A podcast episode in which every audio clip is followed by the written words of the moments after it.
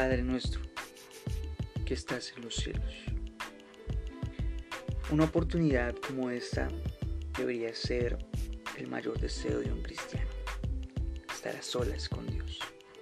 Sin embargo, muchos de nosotros pasamos muy poco tiempo con el Padre. Únase en buscar el mentor perfecto de la oración. Jesús.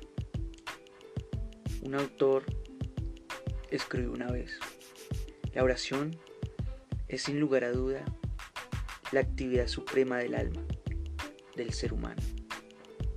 El hombre llega a lo máximo cuando de rodillas se encuentra frente a frente con Dios.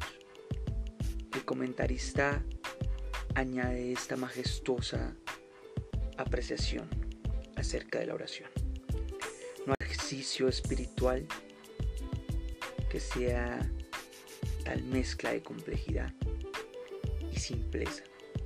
Es la forma más sencilla de hablar que los labios de un bebé pueden emitir. Pero es el esfuerzo más sublime que llega al majestuoso en los cielos. Es tan apropiado para el antiguo filósofo como para el niño más pequeño. Es la exclamación de un momento y la actitud de toda una vida. Es la expresión del resto de la fe y de la lucha de la misma fe. Es una agonía y un éxtasis. Es sumiso y sin embargo insistente. En un momento se aferra a Dios y ata al diablo.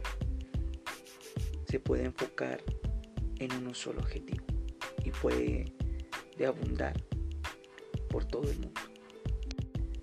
Puede ser una vil confesión y una absurda adoración. Inviste al hombre insignificante con una especie de omnipotencia. La esencia de la oración es simplemente hablar con Dios.